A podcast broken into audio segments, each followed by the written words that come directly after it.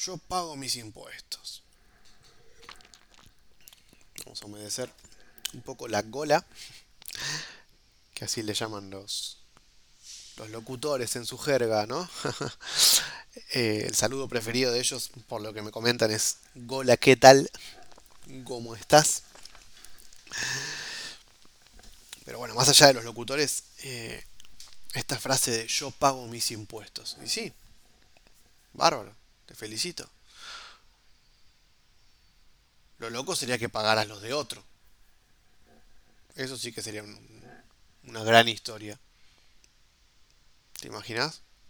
Señor, eh, retírese de la fila, por favor. Eh, ya alguien pagó por usted, no debe nada, vaya a vivir su vida. Y el tipo que dice, pero ¿cómo voy a vivir mi vida? Yo ahora cómo me quejo. ¿Qué digo si no pagué mis impuestos? Pues es todo un mes en donde la sociedad es libre de hacer lo que quiera con él o ella, porque no tiene derecho a nada si no pagó sus impuestos.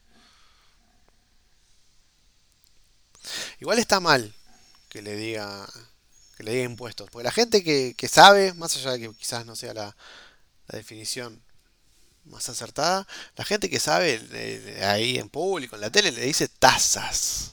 ¿sí? El aumento de las tasas, la disminución, la cantidad de tasas, tasas con S,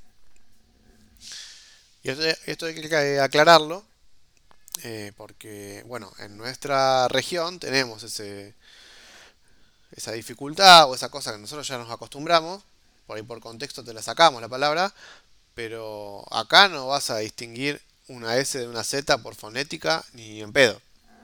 Es lo mismo una taza que una taza. La BL que, que el, donde el coso donde te pones el café con leche.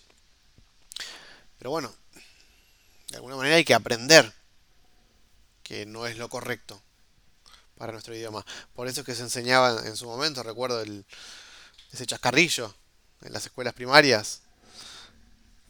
Papá se fue de casa, trajo un tigre y se casaron. O algo por el estilo. Eh, ahora, pienso, yo no es que esté en contra de que los tigres se casen, ¿eh? Ni mucho menos. No tengo nada contra los tigres, no quiero ser tildado de, tigrofóbico. Yo de hecho tengo amigos de tigre. Eh, y bueno, allá pagan sus impuestos, por lo que me cuentan. Bastante menos, tengo, tengo ese dato. Pero si ellos pagan sus impuestos, que hagan con ellos lo que quieran. Mientras no quieran tener tigrecitos. Dice uno con los hijos es dueño de hacer, eh, bueno, no es dueño, es como una especie de, de comodato, ¿no? El que tenés con los hijos. Los tenés por un tiempo y después ya es otra gestión.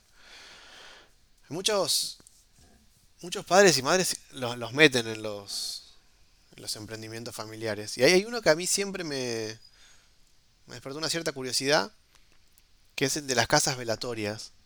Eh, que en general, si no siempre, son negocios familiares. Y hay algo que me, intriga y que algún día espero poder develar, que es por qué tienen esos nombres. Viuda de Gutiérrez e hijos. ¿Cómo arrancó? ¿Cómo empezó ese negocio? Porque, ¿qué onda? Fue el, el primero, lo velamos a papá en casa y ahí le, no sé, le tomaron el gustito. Yo pongo las bebidas, yo los sanguchitos, yo preparo el garage. Che, la verdad que salió lindo. Hay que reconocer que la familia tiene un talento para esto. ¿Qué tal si organizamos otro? Y ahí después, bueno, pusieron el cartel y, bueno, arrancó. Arrancó y funcionó, funcionó, funcionó, hasta que un día se fundió. Ya hubo que poner alquiler el local. Que es lindo cuando hay una cosa que cambia.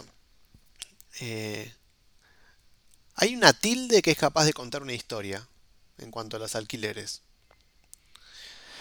Que es que algunos carteles, bueno, tienen el nombre de la inmobiliaria, que siempre son unos apellidos hermosos, que vos los ves y decís, este apellido es para inmobiliaria, es de martillero.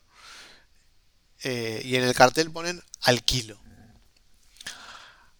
Ahora, si vos quisieras informar, tendrías que, que, que cuando eso ya se, se, está alquilado, si quisieras informar, tendrías que mandar a hacer todo un cartel nuevo, ponerlo, que ya no está disponible, o la, la faja esa de reservado. Pero con una tilde lo solucionás, porque el alquilo vas a ser alquiló. O sea, cortás un rectangulito del mismo color, lo pones sobre la hoja y ya está, contaste una historia. Este es el departamento que supo haber sido puesto en alquiler hasta que llegó un inquilino y dijo, será mío. Y el dueño le dijo, sí, pero por tres años. O dos, depende de qué ley tomamos en cuenta. Y él dijo, sí, no hay problema, acá tengo la, garantía. Y le dijo el dueño, claro, pero necesitas también eh, otro garante de sueldo. Y entonces le dijo, mira, no, no tengo. Además, te, puedo conseguir por ahí, pero es eh, monotributista. Y el dueño le dijo, ja, ja, ja, ja. Entonces él dijo, eh, no sé, ¿qué hacemos? Bueno, no te das problema. Te lo voy a alquilar.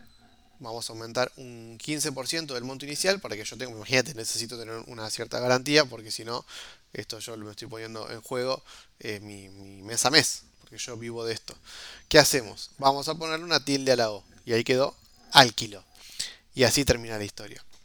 ¿A qué conclusión llegamos con todo esto? A que por más que vos pagues tus impuestos, si no sos dueño de una casa, vas a tener que alquilar. Y si tenés que alquilar, agárrate, porque probablemente sea hasta tus últimos días, en donde cuando te velen, te lleven a la casa oratoria de Gutiérrez e Hijos, y ahí te quiero ver. Porque te atienden bárbaro, la verdad no te dan ganas de irte por más de que estés muerto.